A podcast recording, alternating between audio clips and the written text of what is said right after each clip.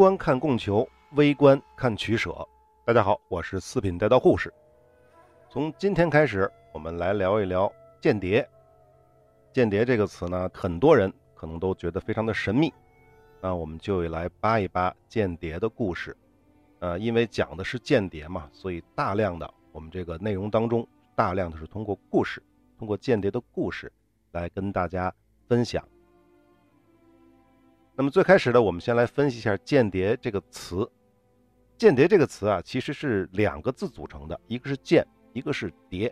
实际上在古文当中呢，是两个词。尤其是这个“间”，“间”本来呢就是空隙、缝隙的意思，引申下来呢，就是有利用和制造敌方的可乘之机来刺探情报的这样的含义。当然呢，还有伺机进行反间的意思，比如呢，从内部去瓦解敌人、离间敌人，使亲者疏。和者离，等等等等，在《礼记》当中就曾经这么说过：说小曰见，大曰谍。这个比较好理解啊，就是小的窃密活动呢，我们称为间；大的窃密活动呢，我们就叫做谍。那么到了后来，文字进一步的发展，那么间和谍两个字就合而为一，成为一个复音词，所以我们也就不再区分什么是间，什么是谍了。那么其实无论古代还是现在，间谍的活动呢都是长盛不衰的。他干的事儿无外乎就这么几个方面：第一个是获取情报，第二个干扰敌方的决策，第三个对敌方的各种活动进行破坏、瓦解，甚至小规模的武装进攻；第四个在己方的政治、军事、经济、科技、文化等活动展开时起到配合的作用，也就是防止别人。给你捣乱，相当于就是反间谍了。那么间谍的活动的范围呢，又可以分为说战略性间谍或者说战术性间谍。这个也很好理解嘛，战略性的就是针对整体的长远方向的一些间谍活动。那么战术性呢，那指的是对敌方的某一个具体的军事、政治、经济、文化、科技这些活动展开的间谍行动。那么有人呢，也把间谍叫做特务。或者叫特工，其实没有什么本质的区别。那么，因为我们中国人啊，尤其咱们这一辈岁数稍微大一点的人，提到特务这两个词呢，都觉得是个贬义词，啊，指的是特殊任务的意思。是由于我们经常会看到什么老的电视剧啊、小说啊，会把那个狗特务啊，就指的那些什么国民党啊、那些解放战争之前的这些日本特务啊，把他们称为狗特务啊。因为这个原因，把“特务”这个词呢变成了一个贬义词，它其实是个中性词。特务就是指的特殊的任务，跟我们说的特工没有什么区别。所以间谍、特工、特务其实都是一个意思。但是呢，也有人较真儿啊，所以就说这个间谍主要是承担的是秘密窃取啊、刺探啊、搜集情报的任务。那么这个特务就它就指的是呢，是除了这些任务之外呢，还要进行暗杀、投毒、纵火、爆炸等破坏活动。其实这个分别有，但是没那么大的意义，因为有的时候你们所谓的这些间谍也是要从事那些工作，那他到底是特务还是特工呢？还是就是间谍呢？其实没有区别啊，这个我们就不多说了。那么间谍和情报人员又有什么区别呢？这个两个概念呢，其实问题也不是特别的大，有一点点的区别，就是这个情报人员指的就是那些从事收集、鉴定、传递情报的人，他们的行动虽然。也需要保密和掩护，但一般情况下，他们的身份是不需要隐瞒的。我们可以理解为坐在办公室里面拿着正规工资的那些所谓的情报人员。前两天不是有一个新闻嘛，就说美国的一个情报人员，我忘了是 CIA 的还是哪儿的，这个情报人员主要的工作呢，就是收集中国的情报。那他呢，一个其中一个重要的任务就是要看中国的各种电视节目，跟军事相关的。所以他肯定有一个节目是必看的，有一个频道是必看的，就是中国的中央电视台的农业与军事频道。结果这家伙看了这么多年之后，最后辞去了情报人员的这个工作，把这个农业和军事频道里看到的这些农业方面的这些技能全都学过来了。最后呢，去下海种田去了，好像最后还发了财。大概就是这么一个搞笑的故事。这种人就是所谓的情报人员。那么间谍呢？它的意思就是相当于我们刚才说的特工或者是特务这样的性质。他呢，必须要隐瞒真实身份，编造各种使人信服的假身份，还要隐瞒其真实的使命和他们的联络关系，以便进行秘密的情报活动和其他的隐蔽活动。在其真实身份未暴露之前，他必须自始至终的绝对的保持行动的诡秘。那么，号称世界上第一间谍、第一号间谍、中情局之父的艾伦·杜勒斯，他这么比喻过啊，他说：“如果你能让一位官员向你提供重要的内幕信息，这叫情报；但是如果这位官员把一份秘密的文件放在他的办公桌上，而你把它偷走了，这个就是间谍活动。那么实际上呢，就是间谍和情报是完全分不开的，没有情报，间谍没法活动，特工没法活动。所以呢，美国第一大间谍组织就叫做中央情报局。那么实际上，在中国的很多的兵法当中呢，都提到过间谍。那么最早其实也是来源于军事活动。那么最著名的就是我们知道的《孙子兵法》。那么孙子有句名言叫“知己知彼，百战不殆”。在《孙子》这本书里面，《孙子兵法》这本书里面还精辟的、详尽的论述了如何使用间谍。他说：“用间有五，有相间，有内间，有反间，有死间，有生间。五间俱起，莫知其道。”是为神迹。这个具体的文字呢，什么意思呢？其实很简单，就是说这个间谍有五种，有什么相间、内间、反间、死间、生间。这五个间一起来使用，这就最牛逼了，大概就是这么个意思。那么什么叫相间呢？相间又叫做阴间。这个相是同乡的乡，乡下的乡；因呢就是因果的因，这俩是一个意思啊。指的是用金钱收买这些方式，诱使敌方的同乡里的这些。熟人啊、亲属啊、朋友这些普通老百姓，或者当地的居民来充当间谍搜集情报的，它相当于现代所说的情报提供者。这个相间是潜伏于民间的，身份是普通老百姓，所以活动非常方便，收集情报也简单易行，传递情报呢也非常的快捷，不易被敌方发觉。但是呢，他所获的情报的重要性一般，因为毕竟他是从普通老百姓那儿收集的情报了。但是呢。只要积累的足够多，那也可以反映很多的问题。这个有点像我们说的大数据啊。那后面这句话是我说的啊，不是孙子说的。孙子哪懂什么大数据啊？是不是？第二个说内奸，内奸实际上就是内嘛，内部的间谍嘛，指的是收买敌人的内部能够接触到或了解秘密的这些官吏啊、权贵啊，用这些人来充当间谍，相当于现在呢我们说的策反过来的间谍。一般这些人都是决策集团当中身居要职之人，有的深知核心秘密，有的能左右政局。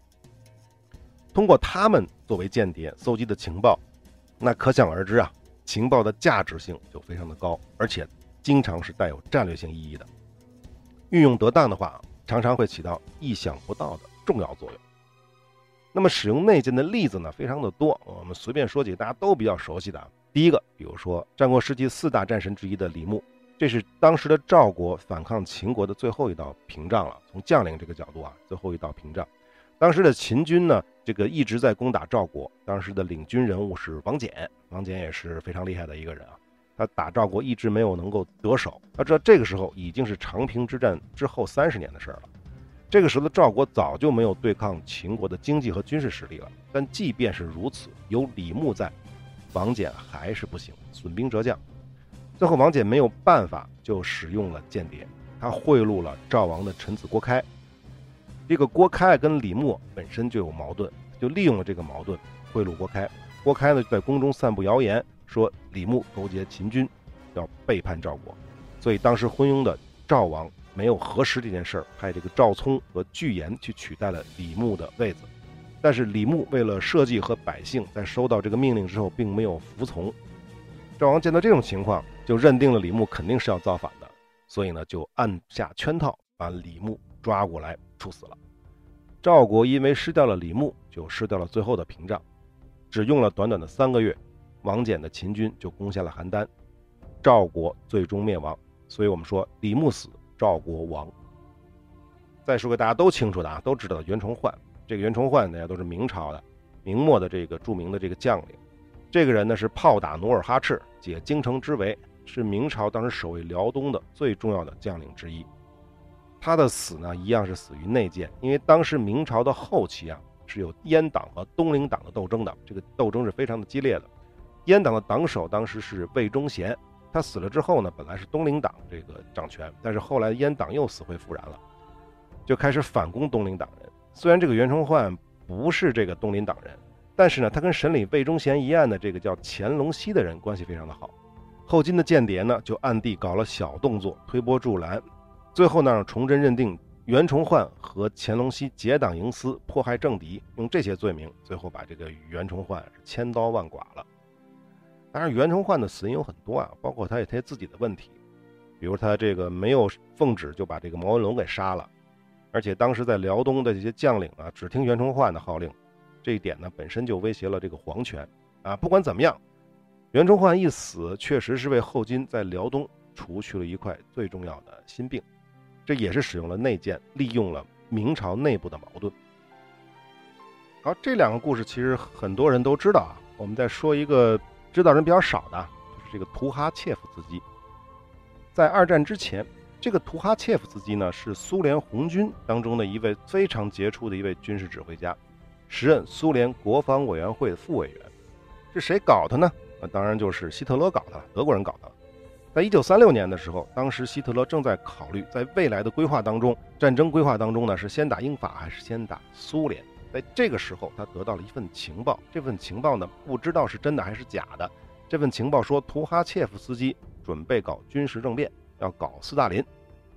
这个希特勒就觉得这份情报真的假的就一点都不重要，因为当时苏联正在搞肃反。如果能够利用肃反的这个机会，一方面可以除掉图哈切夫斯基，为以后的战争去掉一个劲敌；另一方面，也可以获得苏联方面对德国的好感。这样呢，就有利于在未来的战争当中呢，先去稳住东方的苏联，消除掉对西方英法攻击的这个后顾之忧。所以，希特勒就命令自己的间谍机关，在极为秘密的情况下，伪造了图哈切夫斯基和他那些能征惯战的这些同事们。与德国高级将领之间的往来信件，表明图哈切夫斯基等人向德国出卖了大量的情报，而且呢获得了巨款。总之呢，伪造了一堆的假证据，然后通过海因里希，就是他的特务头子，把这些伪造的材料通过正常的这种渠道送到了苏联谍报人员的手中。很快，苏联人当时就花了三百万卢布的巨款买下了这些情报。而且斯大林还相信了这些情报。在一九三七年的六月四号的这天晚上，图哈切夫斯基这一干人等就被捕了。六月十一号，也就是七天之后，接受了特别军事法庭的秘密审讯。图哈切夫斯基没法辩白啊，这个证据都是德国人写给他的呀。所以在十二小时之内，这些人全部都被枪决了。德国人正是利用了苏联内部的肃反的这种运动，加速了图哈切夫斯基和其他。红军高级指挥官的死亡，使得苏联红军丧失了大批的久经考验的、拥有丰富实战经验和理论知的指挥员。因此呢，苏联红军的战斗力在此时呢就遭到了极大的削弱，以至于红军在卫国战争的初期严重失利。因为剩下的那些全都是思想觉悟特别高，但是能力非常差。可能剩下的高级将领当中呢，可能就只有那个朱可夫元帅了啊。这个就跟本题没什么关系了。好这就是内建。那好，我们再说说反建。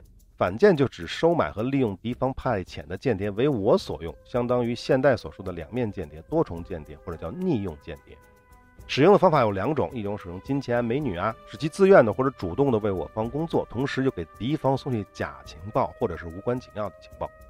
第二呢，就是当发现敌人间谍的时候，我们就假装不知道，故意透露一些假情报，诱使敌人上当。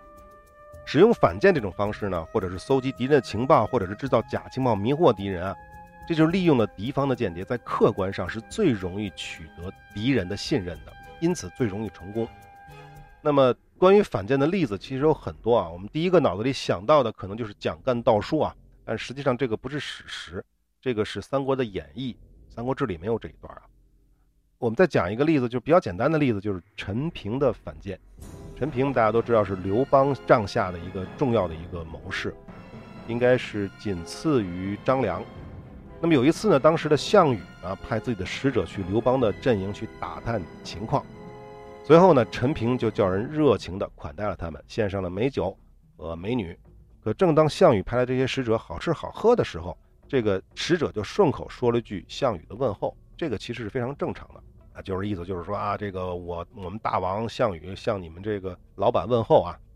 陈平一听之后，就把所有的美酒佳肴，还有当时的陪坐，还是啊还是这个表演的这个美女全撤走了，然后就换了一批粗茶淡饭。同时呢，还说你们怎么不早说你们是项羽派来的呢？我还以为是范增派来的呢，浪费我的东西。那么这个说法呢，显然就是为了离间范增和项羽的关系。那么很明显嘛，这些使者前后受到了不同的待遇，肯定是记恨这件事儿，所以回去就跟项羽说了嘛。那项羽那么傻呢？因为项羽本来就挺傻的，对不对？所以项羽呢，就从此就不再信任范增了。这就是陈平的反间，就是利用了对方的使者，输出了一个。不准确的情报而迷惑对方。好，我们再来说第四个死谏。这个死谏啊，是指派遣自己的人传送假情报以蒙蔽敌人的间谍。但是为什么叫死谏呢？因为死谏是必须冒着必死的危险深入敌方营垒的，所以他们的形式一般都是向敌方报告秘密。但实际上这个秘密呢是假秘密、假情报，目的呢是引诱敌方按照自己的意思来行事。所以呢，一旦被识破，这些死谏的处境是十分危险的，而且就算是敌人上当受骗了，因为身在敌营，往往是必死无疑，所以我们才叫做死谏。那么正是因为死谏是非常危险，所以很多情况下被当作死谏的间谍，这些人往往本人是并不知道真相的，因为他们如果真的知道了真相，有可能就会胆怯，甚至有可能呢会倒戈，被敌方收买为反间。那么死谏的例子呢，我们就讲一个，这个人叫利益基，这个义呢就是那个食食物的食，基呢是就是其实的其，啊，这个是古文的念法，不重要啊。这个故事呢其实很简单，就是当时的刘邦派利益基去说服齐国，让他投降，而且这个齐王田广呢就真的听信了利益基的这个说法，而且呢还撤掉了所有的防御。因为这个时候，实际上韩信已经准备停止东进了，因为他已经听说了利益基说降了齐国。但是他一个谋士就跟韩信说：“咱们的这个刘邦大人啊，主公刘邦虽然派利益基去说降了齐国，但是他并没有给你命令让你停止进兵，对不对？所以啊，利益基实际上是刘邦派去齐国的死谏，利益基自己都不知道这件事儿。”所以韩信明白了这个道理之后呢，才继续发兵直捣齐国的临淄，因为没有了防御嘛，所以一下就拿下了田广。当然，田广呢，就是齐王这个田广呢，这个时候才知道利益基把自己给骗了，所以呢，就把利益基给烹了，把油给炸了，而且还把它给吃了。啊，这就是齐国覆灭的这个过程当中的一个故事。这个死谏叫利益基。那我们再来说一下最后一个生谏，五谏当中最后一个生谏。生谏其实比较简单，就是指利用各种的掩护手段到敌方去窃取秘密情报，并且还能活着回来汇报敌情的这种间谍，相当于现在所说的这种潜伏间谍。生谏呢，常以外交使者的身份进行掩护，当然也可以用些其他的合法身份或者职业进行掩护，但是他要求要有优秀的个人品质素质，比如说有特殊的优秀的观察能力。随时随地能够捕获情报信息，具有分析问题的能力及对事业的忠诚，以及献身的精神等等。但实际上，近现代的大部分间谍都属于生间啊。啊，好，五件大概就说完了。那么孙子认为，五件当中，相见、内见、反剑都是利用敌人为剑，死剑和生剑是用自己人为剑。只有通过反剑、内见、相见，了解到了敌情。才能据此来用死剑和生剑执行任务。总的来说呢，反剑是最重要的，必须要有足够的重视。在如何使用间谍方面呢，孙子还提出了“五剑既取，莫知其道”的观点，强调使用各种间谍，以便广开情报的来源，使敌人陷入茫然无所应付的这种境地。同时，他还指出，在使用间谍时，必须机智果敢、精心细致，以防敌人的欺骗和利用。此外呢，孙子呢还在用剑篇提出了用剑的三个基本原则。这个原话就是：故三军之事，莫亲于剑，赏莫厚于剑，事莫密于剑。这个大概解释一下，什么叫莫亲于剑？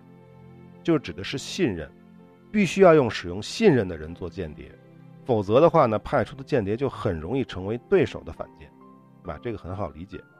第二个呢，就是赏莫厚于间，这个指的呢就是给间谍要给予足够的厚赏嘛，甚至呢不惜绝路百金，因为你现在信任的人，不见得在执行任务的过程当中依然能够保持信任和亲密，要维持这种信任和亲密，金钱的力量是必不可少的。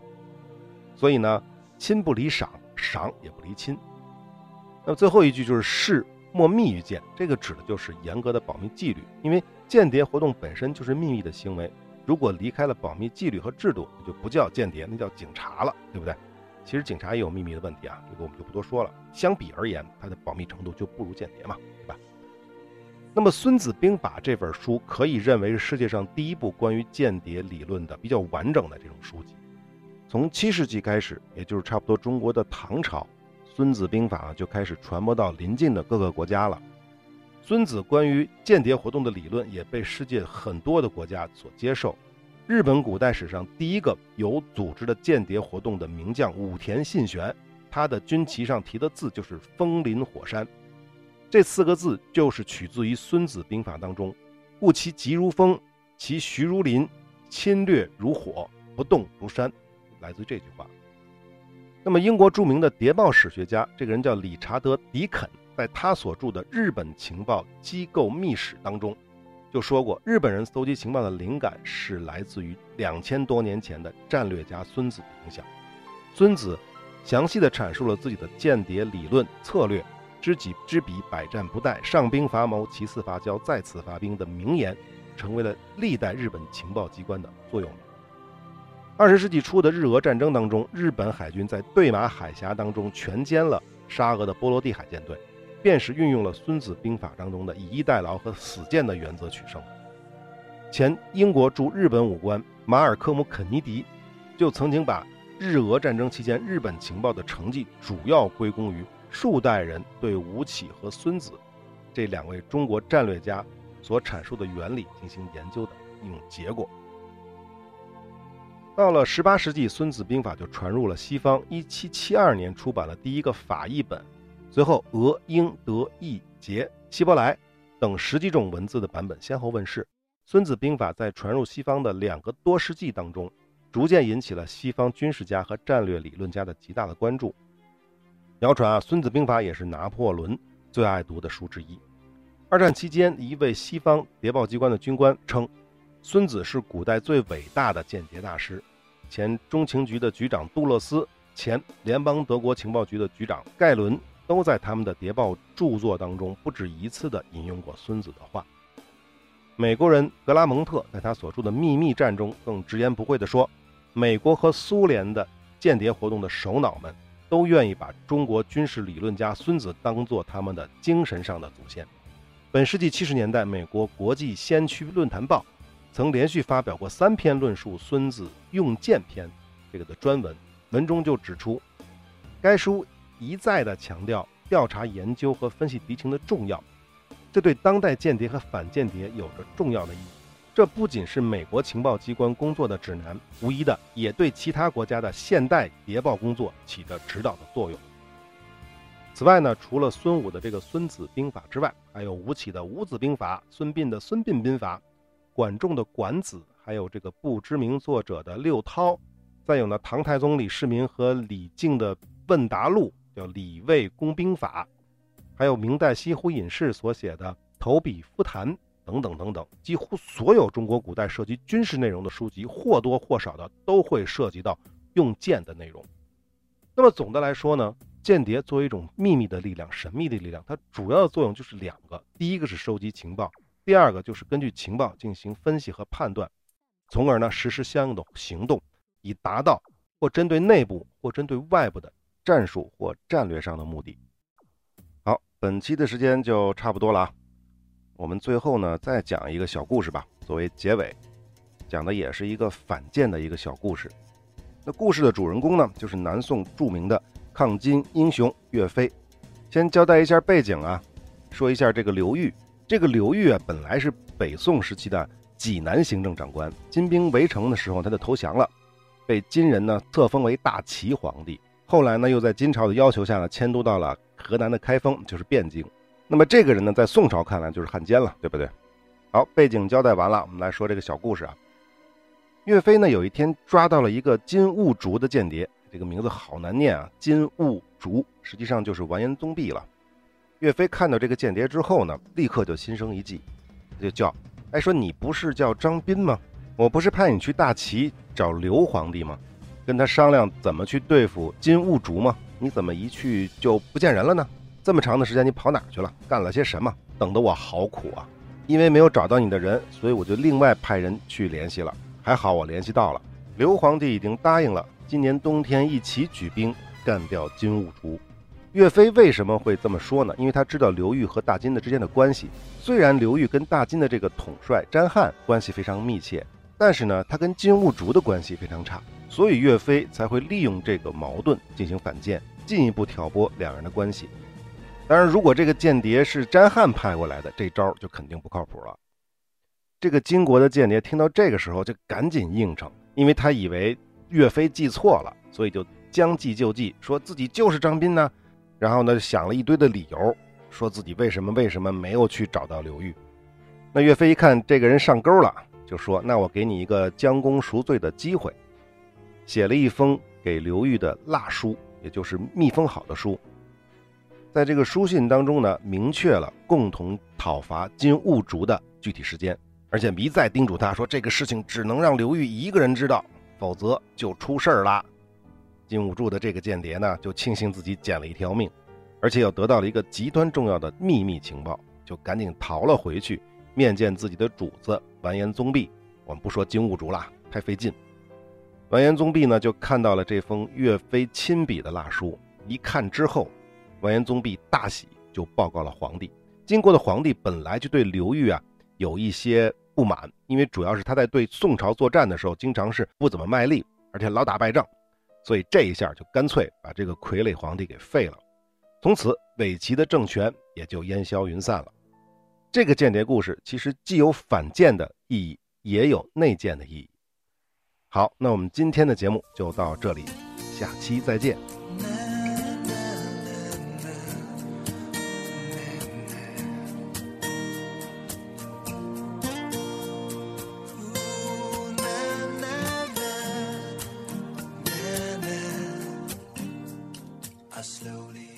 如果您是新用户，想收听以往的完整内容，请到微信公众号搜索“四品带刀护士”，关注之后，系统会自动给您推荐完整内容的链接。如果您所收听的这个平台发现我不更新了，因为我一般是每周更新一次，周一或者是周二更新。如果是很长时间不更新了，就说明我已经放弃了这个平台。所以要想找到我的话，也通过微信公众号“四品带刀护士”。这个微信公众号有的时候呢会放一些预告，有的时候呢会放一些彩蛋，但不是定期更新的。好，欢迎大家评论转发，我们下期再见。